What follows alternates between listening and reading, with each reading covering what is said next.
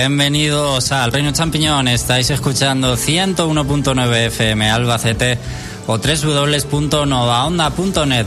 Arranca la temporada número 12 del Reino Champiñón. Estaremos por aquí, como siempre, acompañándoos los sábados por la tarde, de 7 a 8, una horita, hablando de videojuegos, donde novaonda.net nos podéis escuchar online o si sois de Albacete 101.9 FM en la radio. Bueno, un veranito eh, donde hemos descansado, pero también han pasado muchísimas cosas, como por ejemplo, antes de irnos de vacaciones, parecía que la balanza estaba a favor de PlayStation 4 y eh, la Xbox One estaba poco menos que arruinada.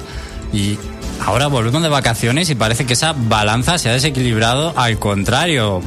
Tenemos que hablar mucho sobre esa PlayStation 4 Pro y sobre Xbox One Slim también, que parece que lo está petando. También nos fuimos con Pokémon Go, que apenas empezaba a ser un auge, ¿no? Y al poco de irnos fue todo un éxito, un fenómeno.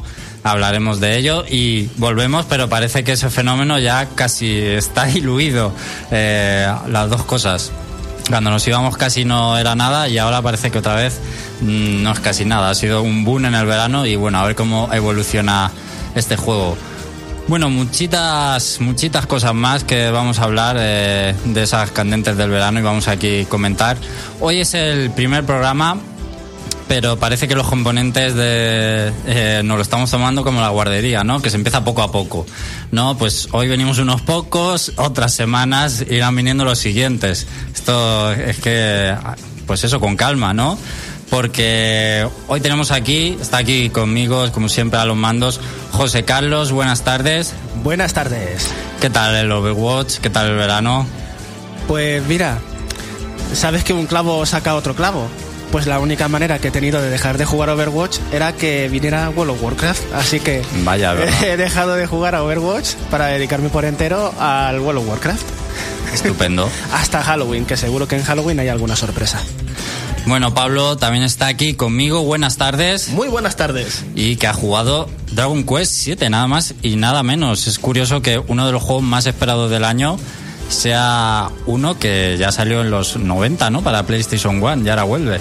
Exactamente, sobre todo porque la saga Dragon Quest eh, tuvo su aquel cuando empezó a salir masivamente en Nintendo DS. Yo eh, me considero un fan de la saga Dragon Quest y cuando oí que iban a volver ahora ya en Nintendo DS, empezaron el 4, el 5, el 6, digo yo, que no pare la cosa. Y empezaron con los Dragon Quest Joker y todo esto que hicieron, que no paren.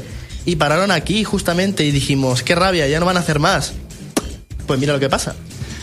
Bueno, y tendremos también, eh, que no lo he dicho, José Carlos, que Flarun Noticias, que vuelve y que mm, ahora sí, José Carlos, eh, resolveremos el cliffhanger inconcluso.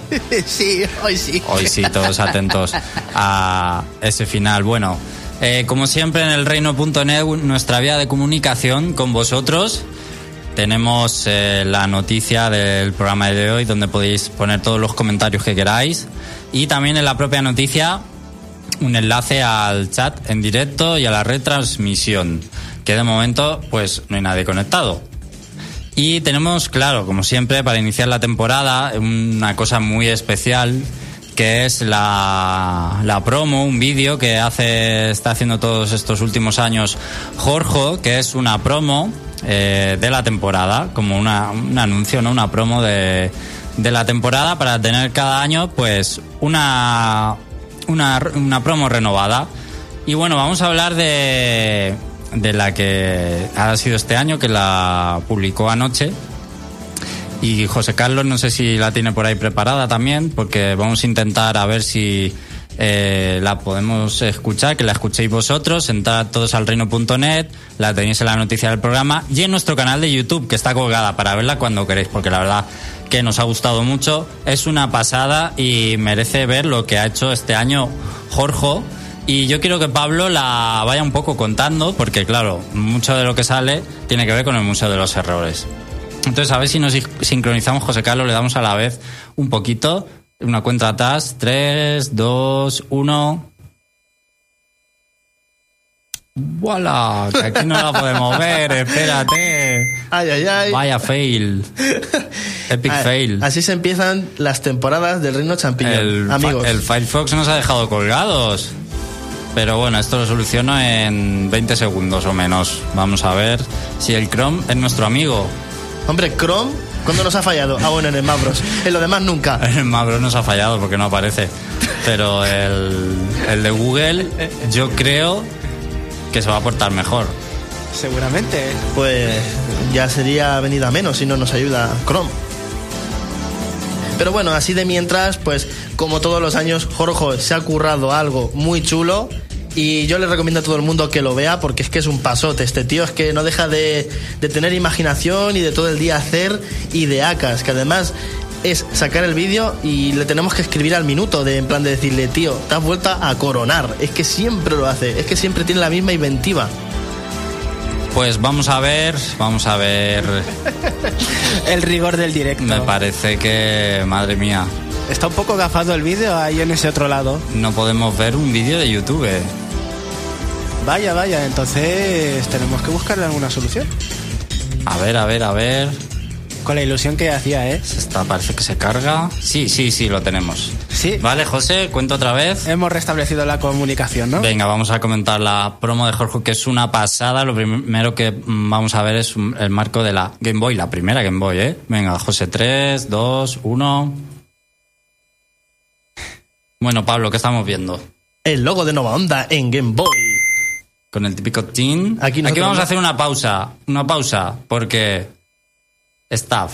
Aparecemos nosotros como staff. Uy, Staff, ¿vale? aquí tan Alex, silencio. Xavi, José Carlos, David, Andrés, Félix, Pablo, Jorge. Aquí hay algo que no cuadra, ¿no? ¿Qué hace Xavi ahí en eso? Pero bueno, ¿Verdad? Alguien se ha autoincluido aquí con un morrazo eh, en el programa, yo no sé. venga, así como analiza y hace tantas cosas graciosas, Jorge también cuenta, venga. Venga, vamos a seguir. Ahí en plan el reino.net a lo Game Freak, que eso es una pista importante. Esto ya nos va sonando. ¡Oh! Un versus entre Utsurun Desu y Panda Prince. ¿Estos de dónde salen? ¿Quiénes son estos personajes tan carismáticos? Han aparecido en la radio. El reino champiñón y ahí vemos al entrenador definitivo de Alola, Misterio con Cyberswine. Ahora cambiamos a Hércules de los Chitamen, emblema del Museo de los Errores. Y pasamos, como no, a la Amazing Frog, aquella rana borracha que nos dio tantas risas. Y por siguiente, John Madden, que Qué se chulo. ganó nuestros corazones aquel año, aquel mítico Está, año. está cuadrado. Sí, sí, muy chulo. Luego tenemos a Clumsy Rex, aquel dinosaurio que se estampaba para recoger unos árboles. Con sombrero, que amo. El Sumotori, que el Sumotori es mítico, mítico, mítico.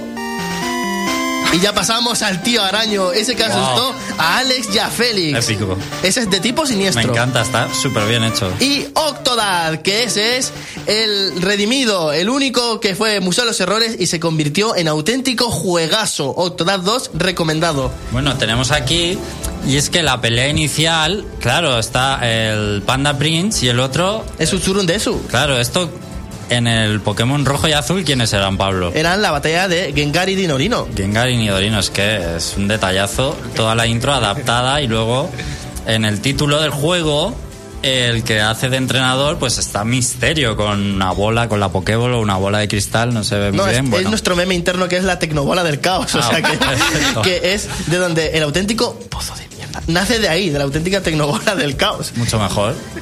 Pues la verdad es que está muy bien y cada Pokémon de los que salían entonces pues está representado por un personaje del Museo de los Errores.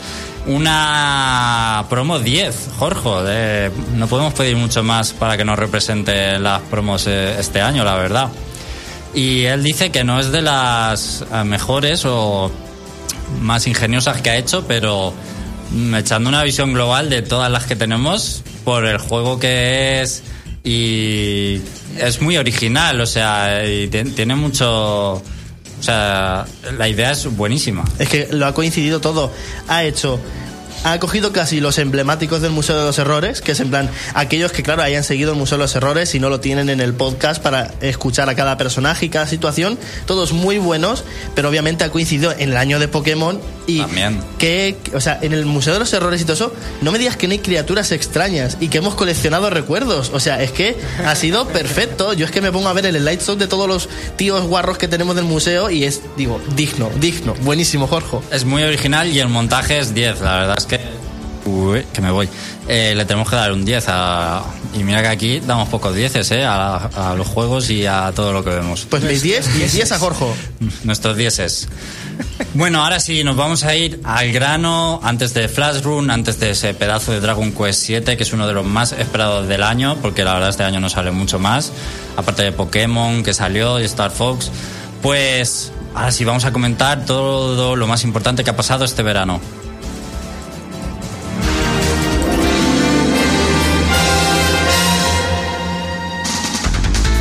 De todo lo que se puede en el mundo de los videojuegos. El Reino Champiñón te pone al día. Noticias.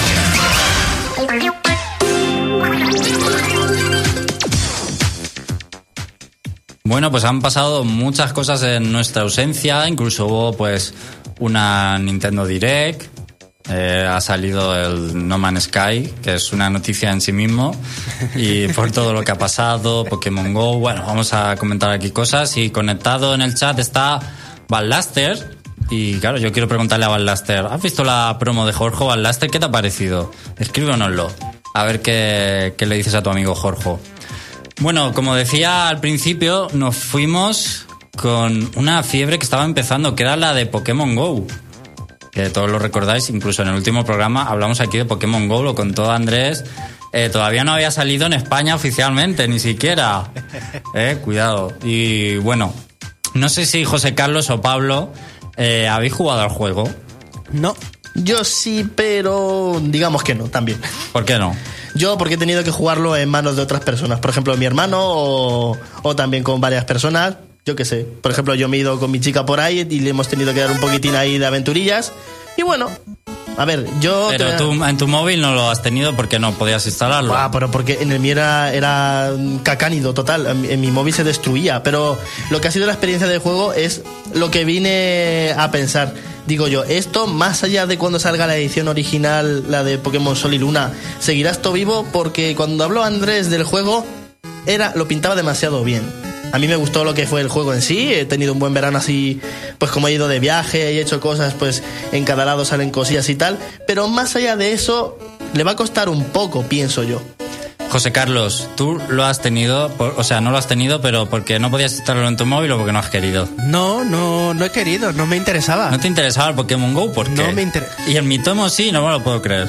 Pero es que el Mitomo me daba premios. Te da premios. El Mitomo, ahora yo tengo cinco fondos de pantalla para Nintendo 3DS gracias al farmeo de puntos que tengo de las monedas de Nintendo. Bueno, bueno, bueno. Pero en Pokémon Go, si Pokémon Go me recompensara igual, pero Hombre, pues sí, pues como cualquier otro juego, el Pokémon rojo en su día, ¿qué te aportaba? ¿Qué premios te daba?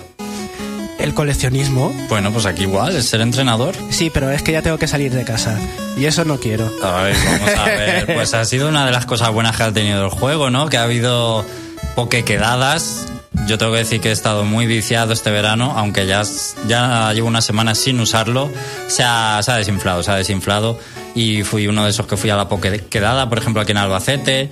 Y todos conocemos, no vamos a contar aquí todas las noticias, porque han salido hasta en el telediario. Las habéis tenido, había todos los días se hablaba de Pokémon Go Y amarillistas, ¿eh? Sobre todo eso. que ha sido un fenómeno social. Era increíble ver qué tipo de público y de personas tú te sorprendía de, de verlas jugando, ¿no? Personas quizás bastante mayores que te sorprendían que jugaran y cazaran Pokémon o que nunca habían jugado a Pokémon, ¿no? Que era lo más, lo más peculiar. Eh, hemos leído que hasta la policía lo ha utilizado para cazar mm, a ladrones. Eh, Sí. Se han llenado sitios o ciertas casas, iglesias, gente que se ha quejado por ello, gente que le ha venido bien porque tenía un comercio. Ha sido una auténtica locura. Incluso salió el sitio de Pokédates, que era para ligar usando el Pokémon Go. Pero yo creo que hubo un punto de inflexión, y todos lo vais a recordar, y es cuando salió el vídeo de Central Park, en Nueva York. Sí. Cuando salió el vídeo de Central Park, eh, que estaba lleno de gente, no se veía el césped, eh, llenísimo. Nunca se había visto ese parque, yo creo, tan lleno nunca, porque la gente decía que había un Vaporeon. Y ese vídeo se hizo viral, como la gente corría, se bajaba de los coches, incluso dejaba ahí en medio el coche, no parando el tráfico y todo el mundo corriendo por un Vaporeon. Fue una cosa bestial en una ciudad pues tan masiva, tan representativa también como Nueva York.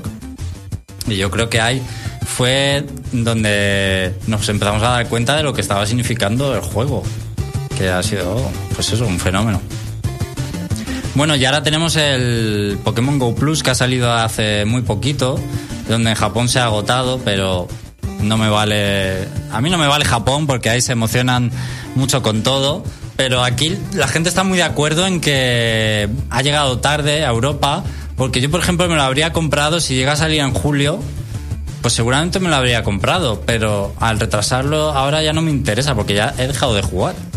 Claro, ya no, no tienes incentivo, no te anima.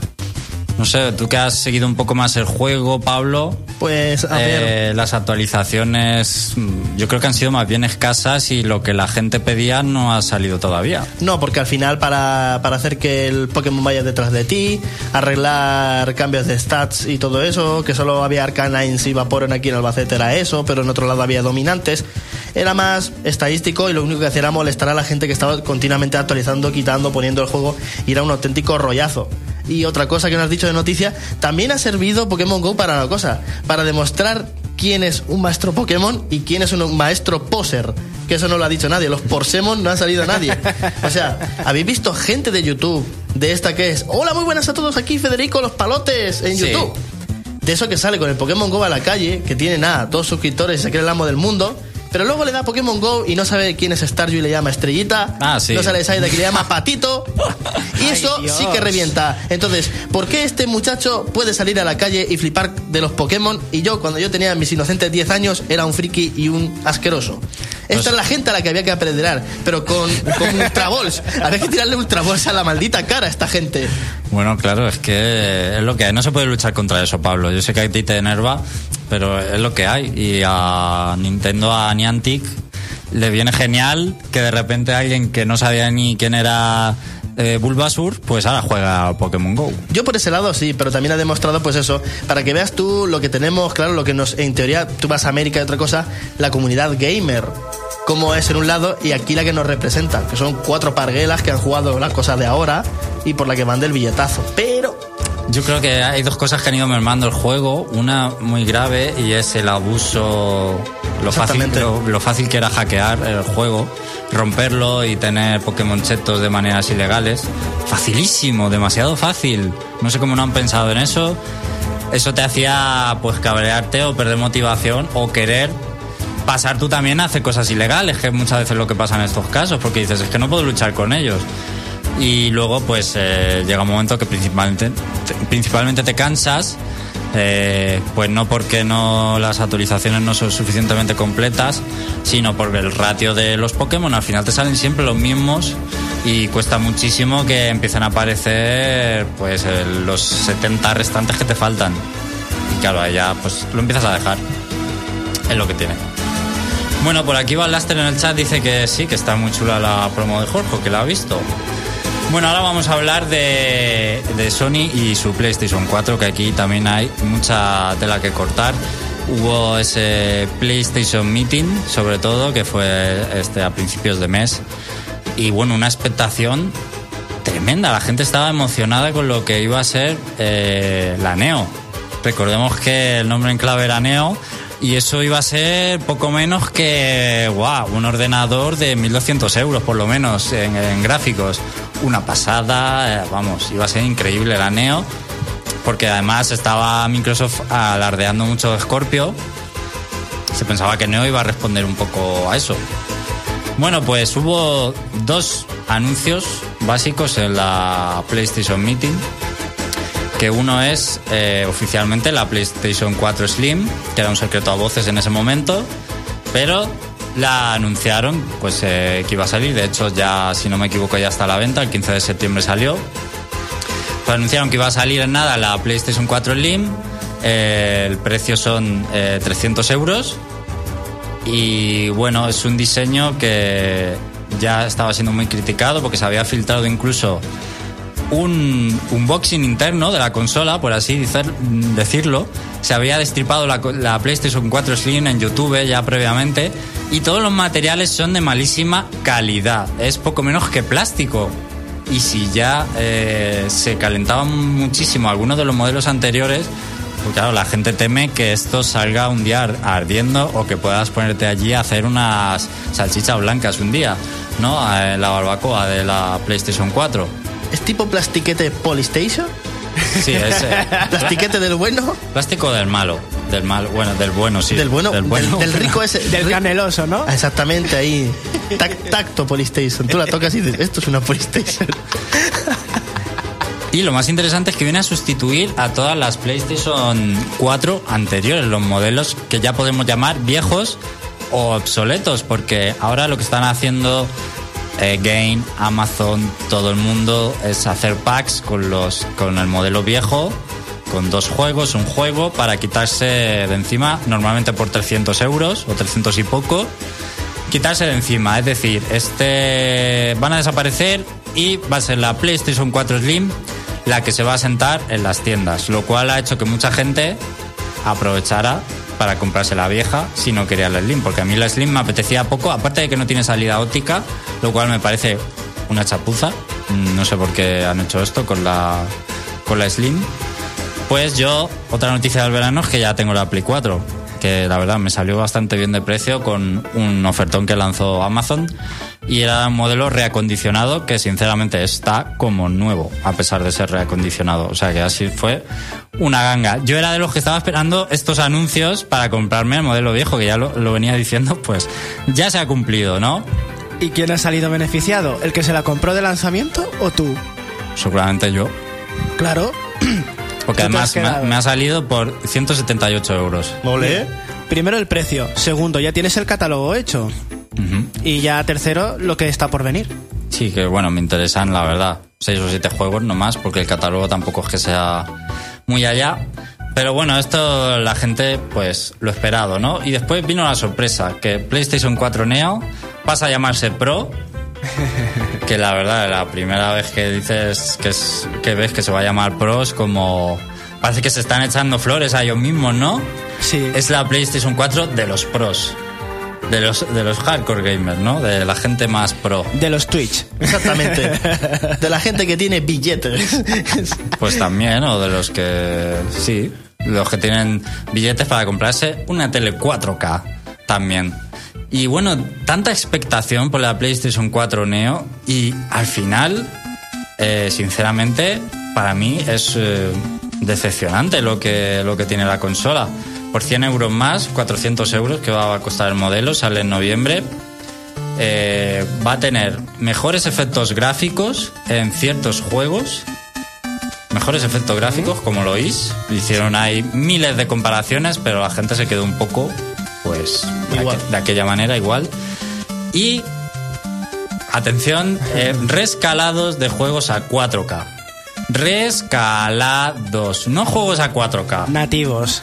No nativos, no. Rescalados. Ampliados. Como si coges el Pine y haces más grande una, una pequeña, ¿no? Eso es que ya no va a ser el que te hace la tele. Primero, por supuesto, que nadie piense que va a haber ju- juegos 4K si no tiene la tele 4K.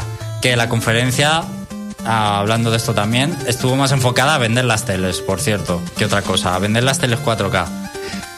Pues primero ten una tele 4K que valen su dinero, Sony Bravia. por ejemplo, y después te rescalará ciertos juegos a 4K. Incluso algunos de los antiguos que ya han salido supuestamente recibirán actualizaciones, algunos, para que se puedan rescalar a 4K. Rescalado, ojo. Que sí, que es agrandar los gráficos, no es que sean mejorados. Entonces lo que tenemos que eh, la consola va a tener tres modos, por así decirlo, gráficos. Uno donde puedes jugar los juegos a 1080p y 60 frames por segundo. Uno donde puedes jugar los juegos 1080p y esos mejores efectos gráficos de iluminación, de brilli como lo quieras llamar, pero a 30 frames por segundo. Ya te estamos quitando por un lado. Sí. Y luego, tercera opción, el rescalado 4K, pero sin efectos gráficos. y a 30 frames por segundo. Eso es para hacerlo más cinematográfico, como dice aquel Parguela que no sabe excusarse. Lo cual al final tampoco es una oferta que no puedas rechazar, no es una cosa que diga, ¡buah, la necesito! Tampoco quiero abrirme la bragueta y presumir, pero mi ordenador hace las tres cosas. Pues ¿Sabes lo que te quiere decir? Bueno, lo del 4K no. Dos cosas. Puede hacer dos cosas a la vez. 60 FPS y efectos gráficos cojonudos. Pues ya está. Pero ya la 4K debe... Yo cuando lo pienso a vosotros, yo veo todo eso, a mí es que ya se me hacen las teles ya de radiola, yo ya voy viejo. ¿Las 4K en serio hace... O sea, ¿qué hace falta? ¿Que Nathan Drake salga de la pantalla y te salude y se tome unos panchitos contigo? O sea, es en plan, ya hace falta hacer el colmo de... El, o sea, eh, ya lo absoluto.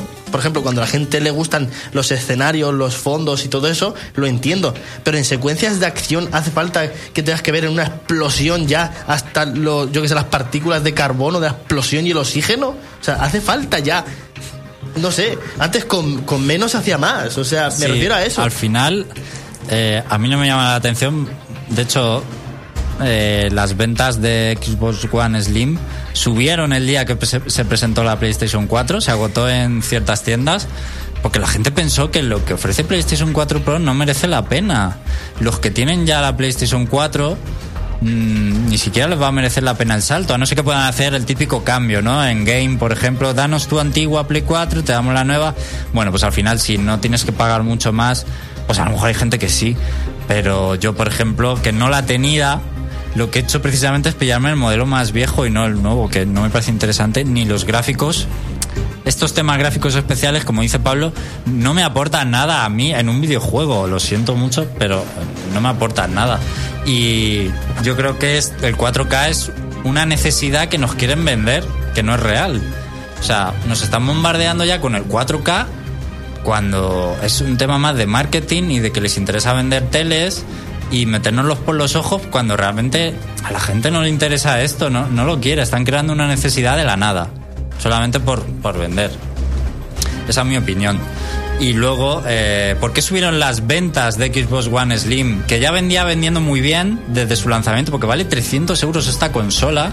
El productor Blu-ray 4K, que la PlayStation 4 Pro no lo tiene, Blu-ray 4K no lo va a tener. ¡Qué vergüenza! Es un poco vergonzoso. Entonces está muy bien por 300 euros. Para la gente que le interese, pues está muy bien. De hecho, el reproductor Blu-ray 4K más barato ahora mismo del mercado es la Xbox One Slim. ¿Vale? Entonces, el día que se anunció la, la Play 4 Pro, se agotó la Xbox One Slim en, en muchos sitios. Le vino genial a Microsoft que anunciaran la, la Play 4 Pro, la Pro. Es alucinante. Y un último dato que quiero dar, todavía no ha salido la PlayStation 4 Pro y ya es posible jugar, por ejemplo, al Uncharted 4 en 4K. ¿Alguien, ¿Alguien sabe cómo? Pues a través de emulación en un ordenador o alguna historia de estas raras. Mejor aún, usando una Xbox One Slim. ¿Verdad? Tú tienes tu PlayStation 4 antigua, como puede ser la mía, tu Uncharted 4, y puedes verlo a 4K si, si tienes también la Xbox One Slim. Hay que tener las dos consolas, ¿vale? ¿Por qué? Porque la Xbox One Slim tiene entrada y salida de vídeo. ¡Hala! Siempre ha tenido entrada y salida. Entonces, a través de la Xbox One Slim, como es eh, también tiene el 4K, si es que tiene lo mismo que la PlayStation 4 Pro. A lo mejor el rescalado no va a ser tan fino. Porque seguramente la PlayStation 4 Pro sea mejor ese rescalado 4K, pero la Xbox One Slim ya lo lleva. Y entonces a través de la, Play- la Xbox One Slim conectas a una tele 4K y tienes ahí tus juegos de Play 4 a 4K. Es alucinante. Yo si fuera Sonyer y veo esto, agacho la cabeza ya para hasta la siguiente generación y me callo. Es, es humillante. Fíjate la, la de vueltas que pega la vida, ¿eh? Cómo nos burlábamos de Xbox One al principio de la generación y ahora han dicho, sí, sí, espera, que estoy volviendo. Que sepáis que está remontando en ventas ahora, porque además el precio es súper competitivo, hay que decirlo. 300 euros por ofreciendo casi lo mismo que la PlayStation 4 Pro. Incluso hay gente que dice que más, porque claro, tiene Blu-ray 4K. Al final, eh, eh, la PlayStation 4 Pro, Pro técnicamente es más potente por el procesador, por la CPU y todo eso. Pero ya es ver, comparar hasta qué punto te compensa 400 euros para esos detalles gráficos. A mí, desde luego, nada. De todas formas, Eh, claro, la consola es mejor, pero si los juegos no te atraen, igualmente sigue siendo una mala inversión. Al menos para mí. Yo en Xbox One sigo sin ver nada que quisiera tener, teniendo un PC, por ejemplo. Y de exclusivos tampoco me convencen. Para mí es un camino, a 300 euros no me la voy a comprar, la One, pero es un camino a que, bueno, dentro de unos años baje todavía más de precio, llegue un momento que te la puedas comprar por menos de 200 y pues como yo no soy de jugar en el PC, pues quizá para jugar a ese Quantum Break, ¿no? Algún juego más que pueda interesar, que ahora mismo no, no caigo, la verdad. Pero sí, a ver si salen más juegos, claro, ahí está el tema. Bueno, eh, parece, había que comentar eh, sobre todo esto porque parece que ha vuelto una guerra, la guerra de consolas y no está Nintendo en ella porque Nintendo va a su bola. Pero hay una lucha ahora muy fuerte entre Microsoft y Sony. Incluso se tiran pullas en declaraciones en Twitter y a mucha gente le está recordando a esa época de Nintendo y Sega más feroz que nunca, la verdad. Está, hay una guerra de consolas ahí interesante, sobre todo porque Microsoft está dándole ahora la vuelta a la tortilla. Entonces es, es bastante interesante. Bueno, voy a comentar muy poquito más porque, claro, tenemos más cosas en el programa. Y es que si Sony le salió mal la conferencia, unas horas antes le pegaron un buen puñetazo, pero esta vez fue Nintendo. Y es que se coló en una gran conferencia de Apple que va a anunciar pues sus cosas de Apple, ¿no? Yo es que no, no me gusta Apple, la verdad. Supongo que el nuevo iPhone anunciarían. Eh, se coló Nintendo y no solo Nintendo, el propio Miyamoto que ahí es nada, o sea, no estamos diciendo cualquier cosa. Miyamoto fue a, a personarse con lo que eso mueve y a presentar que Super Mario Run para en exclusiva a finales de año para eh, dispositivos iOS. Bueno, el juego en sí, pues tampoco es una sorpresa. Fue más el anuncio, ¿no? Fue una estrategia de marketing brutal porque consiguió que se hablara de eso el día que se presentaba la Neo.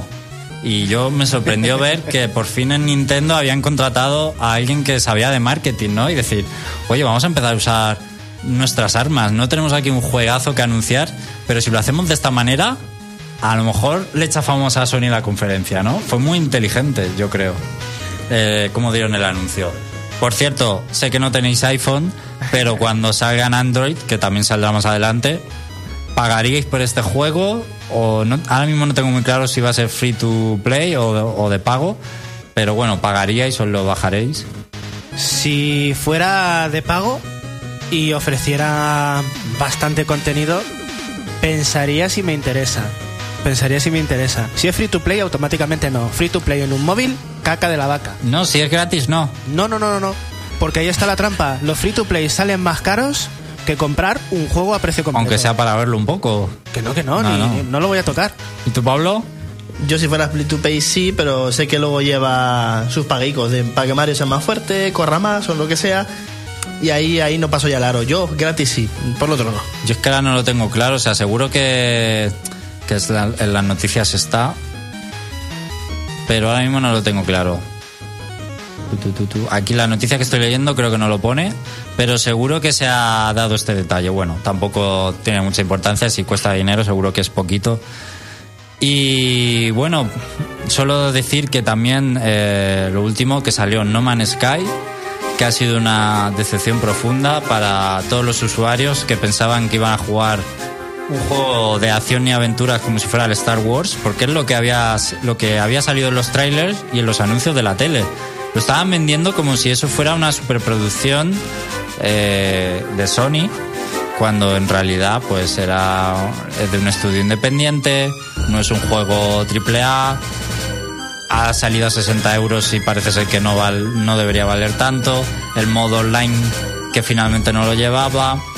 Y lo que salía en los trailers resulta que era un 2% del juego, que al final es un juego de crafteo, de recolección de recursos y explorar, pues que a la mayoría de gente que ha ido emocionada a comprarse el juego, pues le ha aburrido.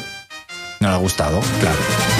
Y en Steam a las dos semanas había descendido en un 90% eh, la actividad de los usuarios en, en Steam. Pero es que no me extraña. Es eso, lo han, lo han vendido como lo que no es Y es lo que le pasa a cualquier cosa. Yo sí que sabía a lo que me enfrentaba porque yo he visto entrevistas en las que explicaban los desarrolladores lo que se hacía en el juego. Mm, Claro, si tú no te informas de primera mano de no de los anuncios, sino de lo que te cuenta el desarrollador, que es un independiente que tiene más cercanía y que no se calla tanto, pues te enteras mejor. Conclusión, los anuncios se ven muy bonitos, pero te tapan la realidad del juego muchísimas veces. Y en las películas, y en las series, Igual. y en los coches, y Igual. en todo. Pero aquí ha sido muy flagrante porque han vendido humo y han vendido una cosa que no es. Y al final está las tiendas de segunda mano llenas de No Man's Sky. Llenas. Pues claro. De hecho, Steam te devolvía, te hacía la devolución aunque hubiese jugado 20 Sí, sí, horas. y más tiendas, ¿eh? Y más tiendas ha pasado eso. Bueno, pues ahí está. Y además vais a tener análisis en el reino.net de No Man's Sky, nuestro punto de vista de este polémico juego. Porque, quitando la polémica, sigue siendo un juego. Y hay que analizarlo por, por lo que es, por lo que ofrece y no por la culpa de Sony de su promoción, de que lo ha hecho. Bueno, próximamente. Ahora sí, nos vamos al análisis de Dragon Quest 7. ¿Quieres saber cómo es un juego? El Reino Champiñón te lo exprime a fondo. Escucha nuestro punto de vista. Análisis.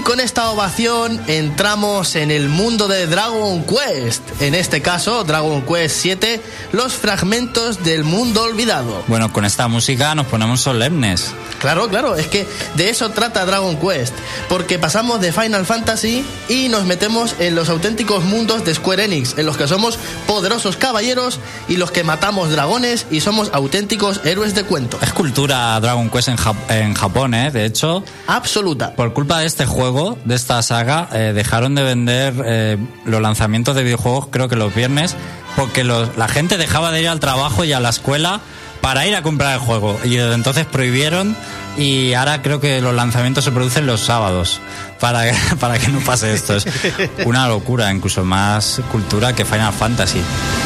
Bueno, Pablo, este juego es súper curioso, Dragon Quest 7, eh, el remake para 3DS. Se ha estado esperando una eternidad, de hecho nadie apostaba ya porque lo viéramos en Europa, porque salió hace más de tres años en Japón ya eh, para este remake y nadie daba un duro ya para que lo trajeran y además traducido al castellano si no me equivoco. Exactamente. Y es un juego que dicen que cuando salió para PlayStation 1 es el mejor Dragon Quest. Mucha gente dice eso.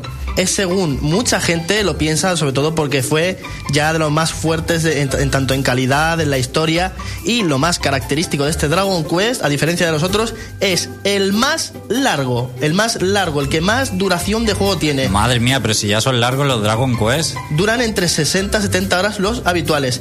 Este juego solo argumentalmente supera las 100 horas de juego. Pero eso es una pasada. Pues Estamos hablando de un juego viejo, ¿eh? Que no es un juego de mundo abierto y no es por, y no es por porque le hayan querido meter morcillas, sino porque el argumento del juego se extiende, se extiende por lo que os voy a explicar a continuación. O sea que ya, solo por lo que me está diciendo, me parece barato el juego. Pues es una auténtica maravilla que en castellano Para una con- portátil. y con todas las mejoras que tiene, conforme yo lo jugué, que yo lo tuve que jugar con las malicias de internet y con un tocho gigante de folios, con solo los textos en inglés, que tradujo un pobre diablo del japonés al inglés, imagínate el gustazo que he tenido de probarlo ahora. O sea, que te ha parecido... Una maravilla, o sea, si no sale Sol y Luna, no tiene rival eh, de RPGs Bueno, ahora bueno, mismo. lo que está diciendo. O sea, y tú esperabas más este que el próximo remake, que es el 8. Que también eh, habla muy bien de la gente. El 8 es uno de los más queridos también. A mí me encantó también. ¿Tú esperabas el 7 más que el 8, el remake? Es que en remake le hacía falta. El 8 Hacía no sé si le hace falta, pero el 7 sí. Hay otros que, por ejemplo, en Super Famicom, del 1 al 4 eh, salieron en, en Famicom y da un gustazo también verlos en formato Super Nintendo. Y este Dragon Quest 7, con esta historia tan larga, eh, ¿lo mejor que tiene es eso, la historia, o es un suplemento que está ahí? Es todo, es un, es un complejo lo que tiene. Te voy a explicar un poco la aventura por Venga, encima para que entiendas las novedades. Pues nos vamos a ir a la bahía de, de los pescadores, la bahía del Boquerón se llama. Tú eres el hijo de un pescador y en una de las expediciones encuentran un fragmento de piedra como con un grabador. No entiende la gente, nadie, nada, no se entiende nada sobre esto.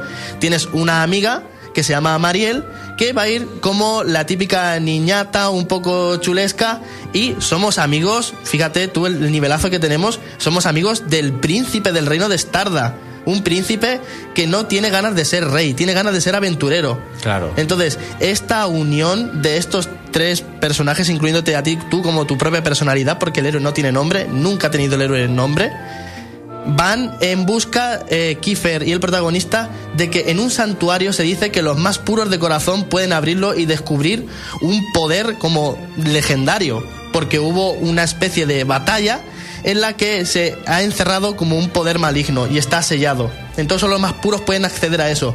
¿Cómo? Poco a poco se va a ir descubriendo que estos pueden acceder, el protagonista puede acceder a un santuario donde ves pedestales en los que encajan fragmentos de piedra. El héroe va al principio de la aventura encontrando estos fragmentos de piedra hasta que en un, en un minijuego que hay que hacer que es un puzzle rotando como un rompecabezas, encajas estas piedras y directamente has viajado a un mundo pasado. Una predicción, que el juego va de eso, son predicciones de catástrofes o de, o de peligros inminentes y tú tienes el poder de viajar del presente al pasado para arreglar esto. Para arreglar catástrofes. Para arreglar predicciones, catástrofes o mundos que tienen problemas. Pero ¿con qué objetivo? ¿Cuál es la conclusión final? Pues el mundo olvidado, que es en el que vamos a viajar, es un mundo que un malvado ser llamado Orgremir, creo que era así, porque en japonés tenía otra, Ogredemir, creo es Ogredemir, lo han traducido aquí, eh, ha, eh, lo que he dicho, ha sucumbido en el caos. Entonces nosotros cuando viajemos a un mundo, por ejemplo, voy a decir el del volcán, que no es muy, no muy tarde la aventura, nosotros, nada más acceder, veremos cómo el volcán implosiona, erupciona y destruye un poblado. Pues nosotros hemos visto ese caos. Nosotros somos los responsables de evitar ese caos.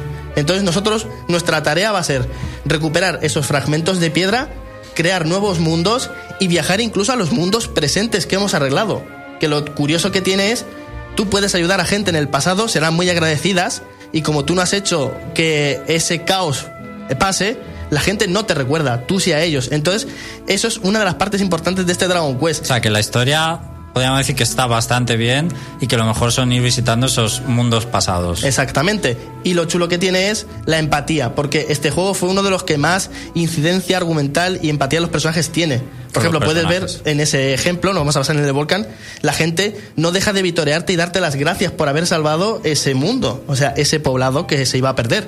Pero tú llegas al presente y viven, no te conocen, no saben quién eres, pero tú ellos mm, de manera tú indirecta sabes que están agradecidos contigo porque tú has hecho que eso no pase. Y este remake, ¿qué es lo que, más lo que más te ha sorprendido de este remake que hayas tú agradecido? Menudo cambiazo, esto está mucho mejor, las novedades. eh, cómo me ha salvado 80 horas de juego. Te lo digo en serio. Había estos fragmentos de piedra, era técnicamente, así en grande, imposible conseguirlos de una manera fija y segura. Ahora han inventado en el juego un brazalete especial que brilla y detecta mediante una luz que va siendo más rápida y más fugaz cuando te acercas a estos fragmentos de piedra. Por lo que constantemente estás a la idea de dónde están estos fragmentos de piedra. O sea, que antes era una tarea casi de mirar una guía. o de estar mirando píxeles por píxeles porque la gente hacía la guasa de que, por ejemplo, fragmentos verdes estuvieran en el césped o fragmentos amarillos en la arena. Eso pincha mucho. Square, muy mal, ¿eh? Muy mal. Es como lo de Wind Waker, que en el remake eh, era más fácil coger la trifuerza, las piezas, ¿no? Que la gente decía que era un coñazo. Exactamente. Y luego, para ir un poco más rápido, pues tenemos otra mejora, es una voz interior. Una voz interior que nos va a decir los acontecimientos pasados, por si dejamos el juego apartado una temporada. Y otra que nos habla, es una voz interior que es el guardián del santuario, que nos dirá si en este alrededor o nos da una idea de dónde podría haber una tablilla. En plan, yo he oído que al suroeste de aquí siento la presencia de una tablilla. Entonces, siempre vamos a estar eh, pendientes y nos van a guiar poco a poco. No nos van a llevar de la mano porque también el juego no quiere hacer eso.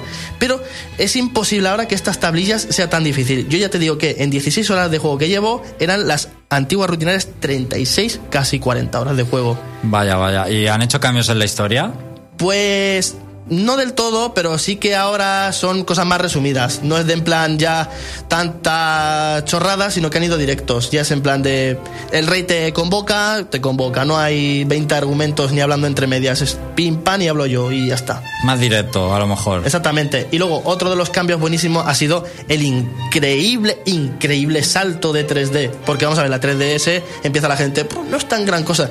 Pero verlo de PlayStation 1 a esto es brutal. Y ojalá los demás Dragon Quest hubieran llegado a este estilo. Que es una gozada verlo, ¿no? Una pasada, una auténtica pasada. Tiene efecto 3D, que por desgracia el 8 no lo va a tener. Mm, es es un poco penita, pero la profundidad, los efectos de luz, los golpes, esto tan Toriyama, que eso hay que decirlo. Entonces, visualmente, tan arreglado el juego, tan quitado 80 horas de juego, la investigación, el nerfeo ya es bueno. Hay que decir que este es uno de los juegos que tiene un spot japonés, un anuncio en la televisión japonesa, con actores españoles. Pero también tienen otros, también el 6 también tuvo. Exacto, pero este, el 7 es uno de ellos, porque hay- dos, el del 6 y el del 7. Buscarlo en YouTube es una buena oportunidad para que recordéis este anuncio, para que lo recordemos aquí, porque no tiene desperdicio, son oro puro esos actores españoles Ese- eh, hablando. Ese príncipe Kiefer, que quien haya jugado a Dragon Quest, ese Kiefer dices. Tiene Ya. dos toñas, qué pobrecico, qué, qué, qué débil. Es de-. Y concretamente el del 6 no lo sé, pero el del 7 se rodó en España además. Y el- Eh, creo que en Cataluña, no sé dónde, pero me parece que lo estuve viendo que se rodó en Cataluña y no el- tiene desperdicio. El 6 también, que es el del sueño de artes marciales. Sí, el sueño de artes marciales famoso. También. Ese ya es superior todavía, pero el 7 es que está eh, muchísimo mejor. Dragon Quest 7, la verdad, eh, supongo que la jugabilidad podríamos decir que es un JRPG por turnos, porque es que todos lo son. Y no sé si han metido algo especial o Pues- simplemente es eso para que la gente se haga una idea. Pues funciona como todos los Dragon Quest, pero han incluido así, a lo mejor que yo sepa, que yo no me acuerdo del anterior, pues ahora están las como unas instrucciones tácticas. Puedes hacer que al principio de turno los personajes, tus compañeros, pues tomen tácticas, en plan defensa, cura más, eh, sé más agresivo. Entonces tú puedes controlarlos como en un JRPG, como si fueras tú, o darles una opción táctica. Pero para que la gente lo sepa, y es que esta saga, el sistema de combate en general cambia muy poco y son todos clas- el sistema clásico por turnos Exactamente. de JRPG. Es lo, del- lo típico eso del dos veces bueno. Desde el de primero de Famicom no ha cambiado nada porque ha funcionado y ha funcionado hasta el 10, que es el canónico de la saga que no ha salido aún en Europa. Una cosa, ¿los encuentros siguen siendo aleatorios? No, eso es otra novedad, que es la de que los personajes aparecen así en plan, aparecen del suelo y entonces tú al contacto con ellos puedes luchar tipo Earthbound, pero O Paper Mario, ¿no? Exactamente. A- amanecen del suelo, o sea, por- y con eso también que ayuda. Ayuda a estos momentos en los que te han fastidiado la vida, estás a punto de morir, tienes la opción de esquivarlos, que también es eso. Eso está bien, que, que tengas la opción. Y este Dragon Quest es un buen Dragon Quest para aquellos que nunca han jugado ninguno. Podría serlo, porque la verdad es que la tarea más ardua era la de las tablillas y la han acompañado muchísimo y le han incluido bastantes cosas. Por ejemplo, no lo he comentado porque a pesar de lo que hable ahora no me va a dar tiempo a todo, porque tiene un montón Bueno, de cosas. pero- vamos a tener un videoanálisis en el reino.net completo, así que hoy estamos comentando aquí pues más las impresiones y lo que te ha parecido. ha tenido luego también cosas nuevas, como por ejemplo, hay un refugio en el que tendrás unas tablillas también especiales. Estas no son canónicas del juego, no hace falta coleccionarlas. Se llaman las tablillas del viajero y funcionan por Street Pass y sirven como, ¿qué es lo que yo estoy intentando entender ahora? ¿Qué es lo que hemos- estoy avanzando ahora del juego? Son el método, digamos, extra que tiene el juego añadido y es como para visitar otros mundos de otros usuarios de Dragon Quest 7 donde tienen sus propios minibosses y los monstruos, porque las batallas en al- algunos monstruos querrán irse a tu refugio. Entonces, los monstruos que colecciones en tu refugio serán los monstruos eh, rivales de tu templo de la tablilla del viajero. O sea que digamos que estás creando mientras juegas tu propia mini mazmorra. Es lo que quiero entender. Entonces, dentro de lo que cabe, ya que matas a un monstruo y le dices que sí, te lo llevas al monstruario y haces tú tu mini área y le de- haces la vida imposible a un, a un jugador de Street Pass, Bueno, está bien que se use el Street Pass y hay juegos que, que está bastante bien, es un modo bastante bueno. Bueno, Dragon Quest 7, eh, uno de los Dragon Quest eh, con más fama, mejor valorados vais a descubrir también un bestiario de los más carismáticos en un juego de rol, porque sus monstruos también son cultura. Seguro que habéis visto alguno de ellos alguna vez en algún sitio y no sabéis que era de Dragon Quest, pero son Dragon Quest porque son muy famosos. Es más, eh, el limo, lo que es el slime, el limo, eh, ah, hicieron una especie de, de encuesta. El limo ha superado en protagonismo y carisma a cualquier héroe y villano del juego. Nadie se acuerda de, de Nismo, de Malgoroth, de este, de Ogredemir. Todo el mundo piensa en él. Es más, es protagonista de sus propias aventuras de Rocket Slime, en Itadaki Street. Eso es. Y no deja de. eh, ha tenido su propio mando de PlayStation 2. Tiene una tienda exclusiva de él solo en Japón. Su propio merchandising. O sea, es que está el limo y los demás. Es para que veas eh, la, eh, la incursión de Toriyama en esto. Los héroes son Dragon Ballescos total. Y los villanos ni te cuento. Si te gusta el nivel Freezer o Célula, no dejan de ser los bosses o los finales o algo así, parecidos a estos. Entonces, si nunca has jugado un Dragon Quest, este está en castellano, también tienes 4, 5 y 6 en Nintendo DS. Obviamente, si estás en esta nueva generación, el 7 te va a recibir con los brazos abiertos. El 8 estaba en castellano ya en PlayStation 2, aquí también lo estará, tendrá alguna cosilla nueva que también se comentará. Pero el 7 invito a todo el mundo que lo pruebe porque yo es, como yo lo he resumido siempre, es un juego que lo recibí mal. Yo he sido de esas personas que por eso aquí ahora me arrepiento de las cosas que yo dije del de Play 1 a lo que ha sido ahora. Para mí el Dragon Quest 7 fue el recado más largo del mundo. Fue tedioso, fue aburrido, o sea, las tablillas, porque si no encuentras una tablilla no vas a un nuevo mundo, no puedes avanzar en el juego. Ahora quieren que avances, ahora quieren que lo juegues. Eso fue un despiste enorme que no tuvo Square y que ahora lo ha arreglado. Entonces, eso es meritorio, eso Pues- es meritorio. Está muy bien que incentiven a seguir la aventura de, de esa manera. Pues una joyita que ha llegado a Nintendo 3DS al castellano y de los que más horas te va a dar de juego. Eh, próximamente ampliaremos más en el reino.net, pero ahora es la hora de Flarun Noticias. Flashroom Noticias. Que nada se nos pase por alto. Las otras noticias. Flashroom Noticias. Es mi deber como presentador de Flarun Noticias concluir cliffhangers inconclusos, así que vamos a comenzar con el tópico de los videojuegos que me dejé pendiente hace tres meses. Me parece perfecto. Si no recordáis cómo se llamaba, os lo repito, porque era la regla del gracioso.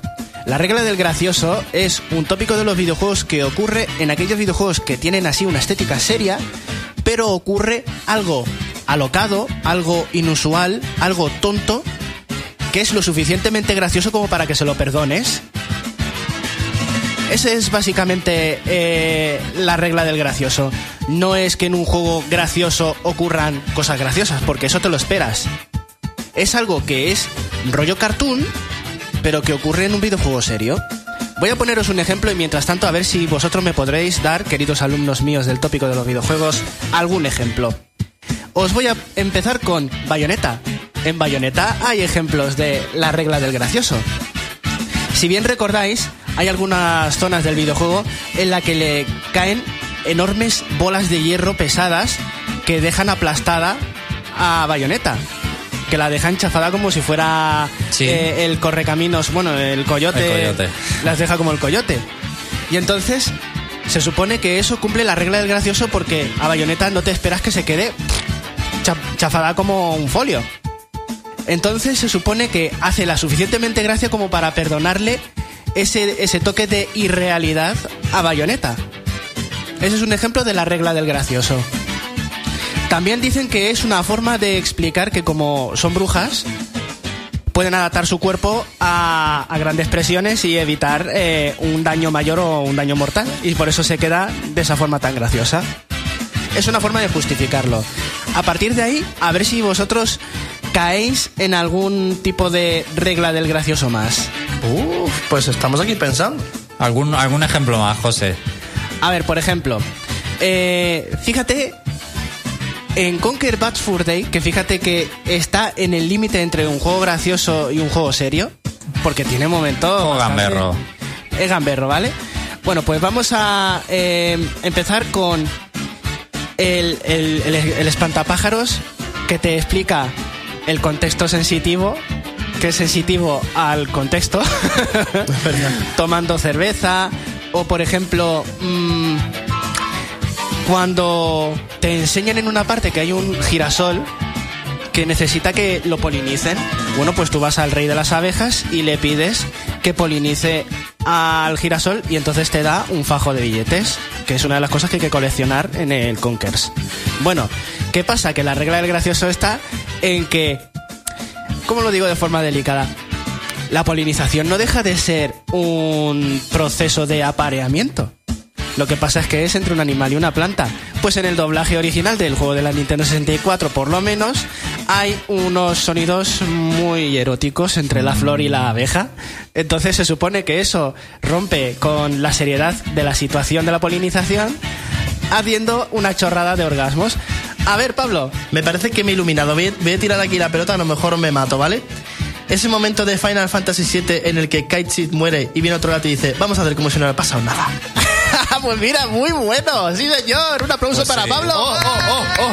Ah, me he vuelto a Super RPG, eh. Cuidado conmigo. Cuidado contigo, sí, cuidado. Bueno, ¿y Undertale tendría alguno? Porque De así de seriedad, tenía muchas coñas, pero... pero que es algo que en una situación seria ocurre algo gracioso que se lo permitimos. Mm, mm, mm. Pues quizá con Sans... Puede que vez. San sea la manifestación de la regla del gracioso. puede ser, sí, puede ser. Y oye, en más efectos, en más efectos con las bromas de El Urano. De hecho, tiene que haber. En Mass Effect eh, hay varios momentos de esos, eh, por ejemplo, bailando en la discoteca y cosas así que te quedas un poco pillado. Que empieza a bailar eh, Sepper, que también podría ser, ¿no? Que es tan serio y luego en la discoteca puedes hacer varias chorradas, de hecho. Y entonces se lo permitimos porque hace suficientemente. eh, es gracioso, Claro, lo, su- claro. lo justo como para decir, venga, le perdono esta chorrada al Por videojuego. supuesto. Pues ahí tenemos el tópico de los videojuegos. Concluido. Concluido el ¡Concluido! ¡Un aplauso por esto! Bueno, pues nos tenemos que ir, pero os dejo con la mejor, os dejo con Bayonetta. Eh, nos vemos la semana que viene, nos seguimos en el reino.net. Hasta luego.